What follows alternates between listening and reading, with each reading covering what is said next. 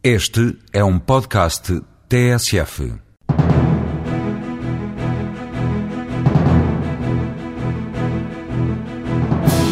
O Grupo Oceânico de Empreendimentos Turísticos Vocacionados para o Golfe acaba de adquirir um resort nos Estados Unidos, marcando o arranque da aventura internacional. O objetivo é tornar a marca portuguesa conhecida pelos praticantes da modalidade. A falta de fornecedores informáticos em Angola levou a DLI a apostar neste mercado, distribuindo as marcas HP e Toshiba. Em apenas seis meses, a empresa faturou 5 milhões de dólares e espera agora triplicar o valor ao longo do ano. Depois de ter sido finalista na corrida aos Oscars da Microsoft, a Bright Partners quer continuar a investir no reconhecimento mundial. Há um ano que a consultora entrou em Espanha e agora quer impulsionar os negócios no país.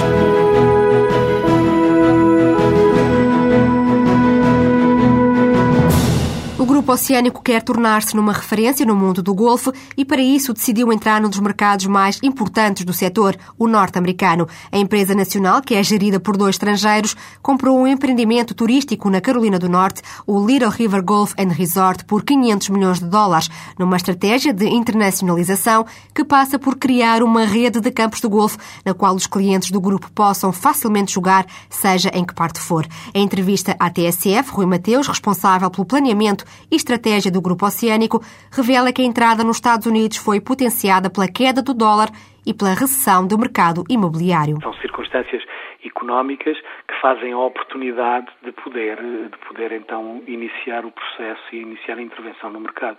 Apesar de que já há algum tempo que vínhamos, que vínhamos observando e que vínhamos acompanhando a evolução do mercado nos Estados Unidos porque em termos de golfe é um dos mercados mais importantes do mundo, não é? Portanto, os Estados Unidos, a África do Sul, a Austrália e a Europa. É? Mas, pronto, na Europa estamos nós, portanto, aqui há atenção aos outros mercados que nos, que nos envolvem. E sendo um dos mercados mais importantes no Golfe, não é também este um desafio maior para o Grupo Oceânico? É, mas até hoje a história do Grupo Oceânico é sempre fazer face a desafios grandes, não é? Portanto, lembra a recente aquisição dos campos de golfe de Vila Moura, seria, à partida, um negócio que não estava na, na mente da maioria das pessoas.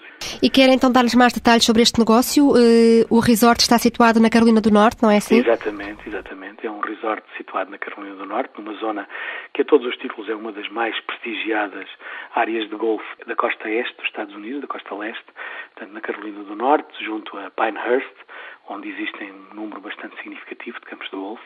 Este é, uma, é um empreendimento com cerca de 500 hectares, onde, para além de um campo de golfe que já existe e que está em, que está em, em funcionamento, portanto está perfeitamente operacional, existem portanto, potencialidades para desenvolver não só a construção de outro campo de golfe, como também de alguma, portanto, um desenvolvimento de imobiliário, de turismo, turismo imobiliário. Portanto, este resort é para expandir? É, é. Neste momento ele está a operacionalizar, tem, tem construídos, para além do campo de 18 buracos, tem um conjunto de apartamentos, de 104 apartamentos T2, que nós planeamos expandir, expandir exatamente. Portanto, até uma sensivelmente uh, à volta de, de 2 mil unidades de alojamento.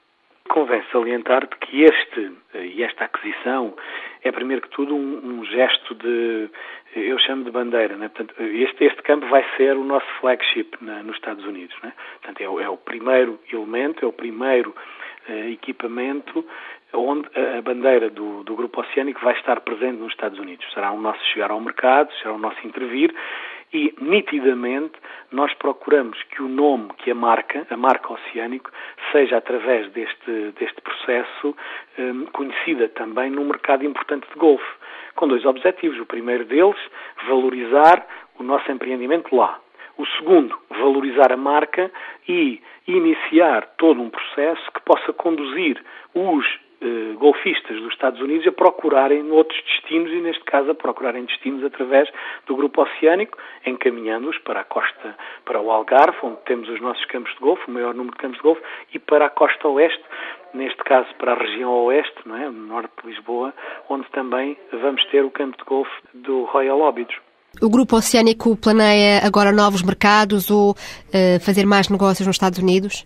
Penso que a segunda talvez desenvolver algo mais os nossos negócios nos Estados Unidos.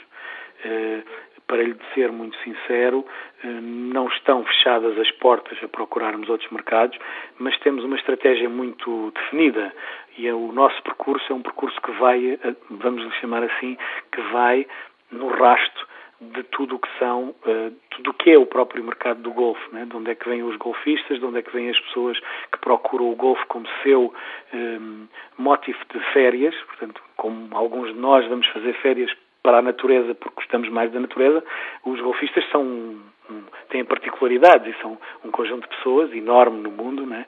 um mercado bastante vasto, que tem um tipo de, de escolha no dia em que decidem fazer as suas férias, no dia em que decidem fazer as suas viagens, no dia em que decidem ir jogar golfe num determinado lugar e, portanto, esse é o nosso mercado e esse é o nosso, é o gasto que nós perseguimos. Portanto, nitidamente, nós estaremos uh, à procura de uh, ter não só soluções de oferta, portanto, não só ter oferta de campos onde as pessoas possam praticar e, portanto, ter as suas férias e os seus momentos de lazer, como também, enfim, desenvolvermos os empreendimentos imobiliários em torno dessas, desse, desse tipo de, férias que as pessoas gostam de fazer. O Grupo Oceânico estreia-se nos mercados internacionais com a compra de um resort vocacionado para o golfe na Carolina do Norte. Em Portugal, o grupo lançou recentemente dois grandes empreendimentos turísticos, um em Vila Moura e outro em Óbidos, sendo que já detém outros resorts no Algarve e cinco campos de golfe. Inovação e reconhecimento internacional é esta a receita que a portuguesa Bright Partners vai seguir para conquistar clientes em Espanha, onde já arrancou a atividade. Esta consultora, que apoia executivos de topo, acredita no crescimento da empresa e admite entrar noutros mercados europeus. Sandra Pires. A Bright Partners está a apostar na criação de uma rede de conselheiros para ajudar a promover o negócio em Espanha, depois de ter entrado no país há um ano. O fundador da consultora, que se dedica ao apoio da alta direção de empresas e do Estado, revela ter ainda poucos clientes no país, João Virote da Costa afirma que o desenvolvimento da atividade tem sido lento. Acredita, no entanto, que o caminho pode agora ser encurtado depois da Microsoft ter nomeado a empresa na corrida aos Oscars de parceiro do ano na área de gestão. Este reconhecimento é o que nos pode ajudar a internacionalizar e a obter o reconhecimento de parceiros lá fora, como aliás aconteceu de imediato. Então, aquilo que nós vamos procurar fazer sempre é identificar as práticas que criam valor eh, e fortalecer posições nessas práticas por forma a termos eh, posições competitivas fortes nos mercados onde vamos atuando. Nós, neste momento, eh, já desenvolvemos um conjunto de práticas na área dos, dos, projetos e da escolha das ações, também na área dos processos, porque a implementação da estratégia passa quer por projetos, quer por, quer por processos. Eh, estamos eh, a investir bastante em todas as áreas de performance, por isso da análise da performance das organizações, e, e, é neste investimento e na obtenção do reconhecimento internacional que nós uh, estamos completamente focados. É no reconhecimento das boas práticas que a Bright Partners aposta tudo, desde o início da atividade que a consultora tem investido numa abordagem diferente de apoio à gestão de alta direção. O que nós fazemos é apoiar as empresas e, e, o Estado. Em Portugal temos muito trabalho com, com, a Administração Pública Central, não temos ainda em Espanha, mas não está fora de hipótese, apoiar as empresas e o Estado na sua transformação, ajudando-as a identificar as ações que melhor implementam a estratégia, ajudá-los na implementação dessas ações, a monitorizar os resultados e, e, fazer as correções necessárias. E para isso desenvolvemos um conjunto de práticas que as temos vindo a fortalecer e procurando que estas nossas práticas sejam reconhecidas internacionalmente. Continuar a inovar e marcar assim a diferença é a fórmula para conquistar terreno num país em que, para além da dimensão, uma costela espanhola levou João Virote da Costa a iniciar por aqui a internacionalização da consultora. Uma das razões, eh, talvez a mais romântica, é porque eu tenho dupla nacionalidade e por isso eu sempre cresci com a dicotomia de Portugal e Espanha, porque eu sou português e espanhol e, cresci nisso. E depois porque não faz muito sentido hoje em dia nós eh, não olharmos para o lado e só olharmos para cima ou para baixo, porque somos aqui uma faixa plantada à beira-mar. O mercado ibérico faz cada vez mais uh, sentido nestes movimentos de globalização. Há, há, muita deslocalização de centros de decisão de Portugal para outros sítios, nomeadamente para a Espanha. Há, há muito fluxo comercial eh, entre um país e outro, por isso não, não faria sentido nós ficarmos aqui remetidos à nossa faixa que não fosse por uma questão de, de, não haver capacidade de resposta. Quanto a novos mercados, a Bright Partners afirma que o alvo são outros países europeus, mas para já Espanha vai concentrar todas as atenções. Não negamos eh, a possibilidade de fazer alguns projetos eh, noutros locais, desde que não sejamos intermediários e que possamos realmente acrescentar valor. Eh, e assim como perseguimos as oportunidades que, que que para serem concretizadas nos obrigam a passar por outros sítios. Para lhe dar um exemplo, nós neste momento estamos com um projeto em curso cuja persecução obriga a irmos para a Inglaterra e a partir dali fazermos o que tínhamos pensado fazer. Uh, e o, o que servirá uh, o nosso cliente em Portugal e eventualmente servirá dessa mesma empresa outras, outras organizações noutros locais. E, e, não, e não nos coibimos de fazer. Eh, por vezes somos convidados por algumas outras empresas internacionais a participar em projetos. Ainda muito recentemente fomos convidados para participar num projeto no México que acabámos por não poder por não poder participar porque não estávamos com capacidade de resposta naquela altura. Agora, procurar ativamente abrir escritórios nos locais, não estamos a fazer. Nos próximos anos, a Bright Partners espera que o negócio em Espanha venha a ter o mesmo peso que o mercado português, sem revelar números. O diretor-geral da consultora garante que o crescimento da faturação tem sido sempre na ordem dos dois dígitos. A Bright Partners tem no Estado português um dos principais clientes, que representa 20% do negócio. A consultora consultora trabalha também com grandes empresas na área financeira, da saúde, serviços e turismo. Depois de uma estreia bem sucedida em Angola, a DLI, distribuidora de material informático, estuda agora a entrada em novos mercados emergentes, olhando para alguns países da Europa de Leste e também Moçambique e Cabo Verde. O mercado português já não apresentava grandes margens de crescimento para a empresa, que em Portugal representa os principais fabricantes de informática, como a HP, a Microsoft, a IBM ou a Toshiba.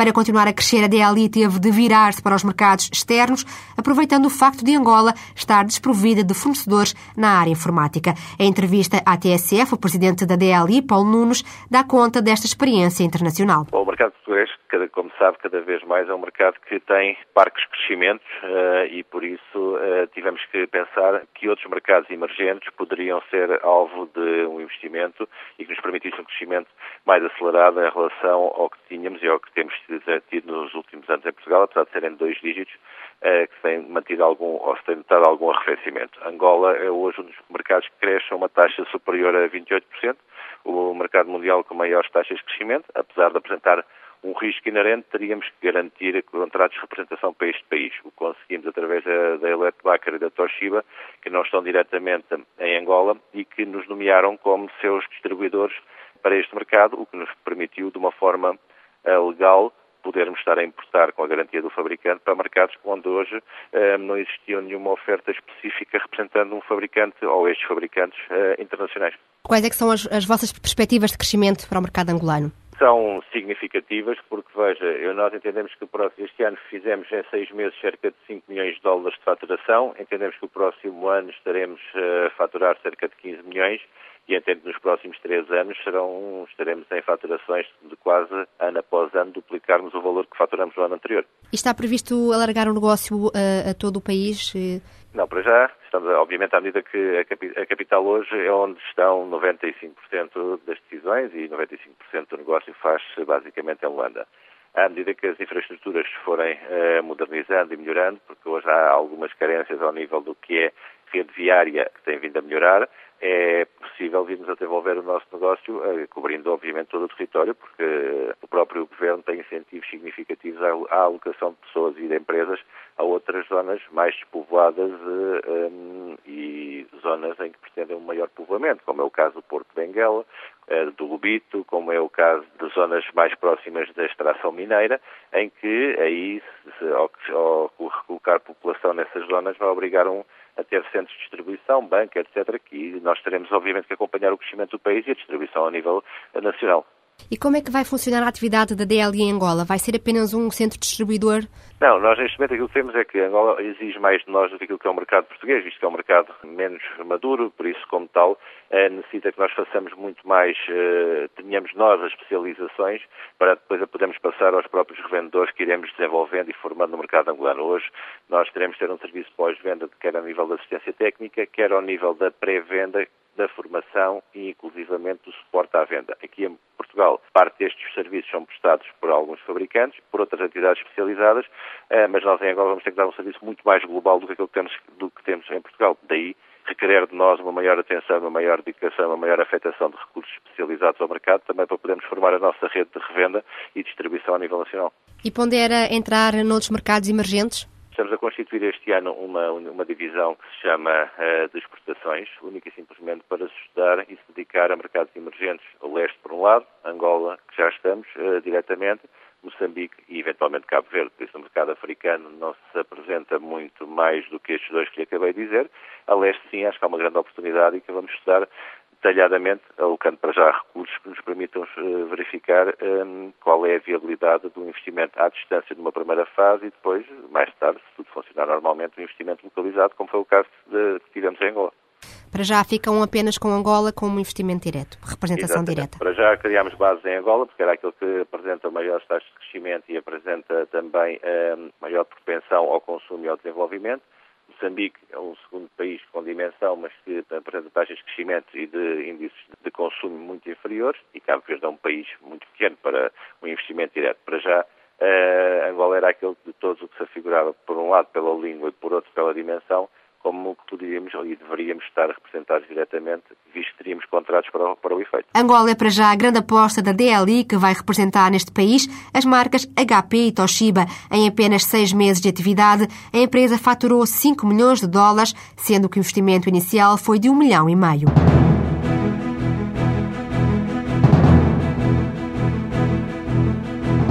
A DLI fechou o ano de 2007 com uma faturação de 200 milhões de euros. Espera este ano atingir os 255 milhões.